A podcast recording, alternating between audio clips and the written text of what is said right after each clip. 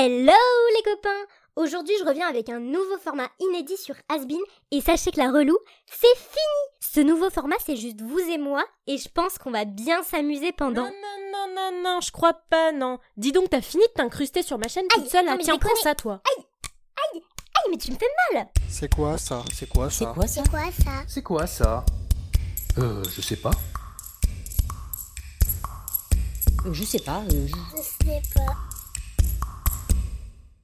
Je sais pas. Bonjour à tous, je suis Julia et bienvenue sur Asbin, le podcast qui s'interroge sur les petites et les grandes questions du milieu de la mode. Bienvenue à toutes et à tous pour ce nouveau format un poil différent d'habitude. Ah bon, quel rapport avec les poils?